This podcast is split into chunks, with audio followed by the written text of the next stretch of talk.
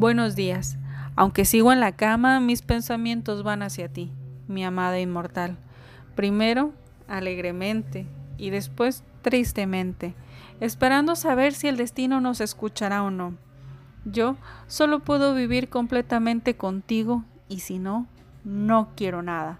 Sí, estoy resuelto a vagar por ahí, lo más lejos de ti hasta que pueda volar a tus brazos y decir que estoy realmente en casa contigo y pueda mandar mi alma arropada en ti a la tierra de los espíritus.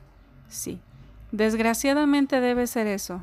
Serás más contenida y prudente desde que conoces mi fidelidad hacia ti. A ninguna más poseerá mi corazón. Nunca, nunca. Ay Dios, ¿por qué tiene uno que ser separado de alguien a quien ama tanto? Y además, mi vida es ahora una desgracia. Tu amor me hace a la vez el más feliz y el más desgraciado de los hombres. A mi edad, yo necesito una vida tranquila y estable. ¿Puede existir eso en nuestra relación? Ángel mío, me acaban de decir que el coche correo va todos los días. Debo cerrar la carta de una vez y así podrás recibirla ya. Cálmate. Solo a través de una consideración calmada de nuestra existencia podemos alcanzar nuestro propósito de vivir juntos.